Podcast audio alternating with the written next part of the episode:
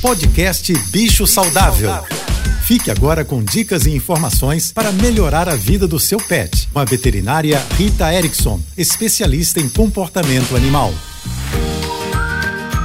Olá, boa tarde, espero que estejam todos bem. Eu não sei se vocês sabem, mas os cães e gatos, a partir de 7 anos mais ou menos, apresentam muitas dores articulares. Parecido com a gente, que sempre tem algum lugarzinho do corpo doendo depois dos 40, 50 anos. E por esse motivo, nós devemos manipular esses animais, acima de 7, 8 anos, de uma forma diferente. Quando a gente pega no colo, quando a gente faz carinho e até quando a gente escova, esses movimentos devem ser mais suaves. A gente não pode mais brincar brincar de uma forma bruta e dando tapinhas carinhosos, como a gente faz nos cachorros grandes durante a infância deles. Eles não reclamam e podem até parecer que estão gostando, mas na maioria das vezes eles sentem dor. Se você quiser saber mais sobre esse assunto, me siga no Instagram, ritaerickson.veterinária. Um beijo e até amanhã.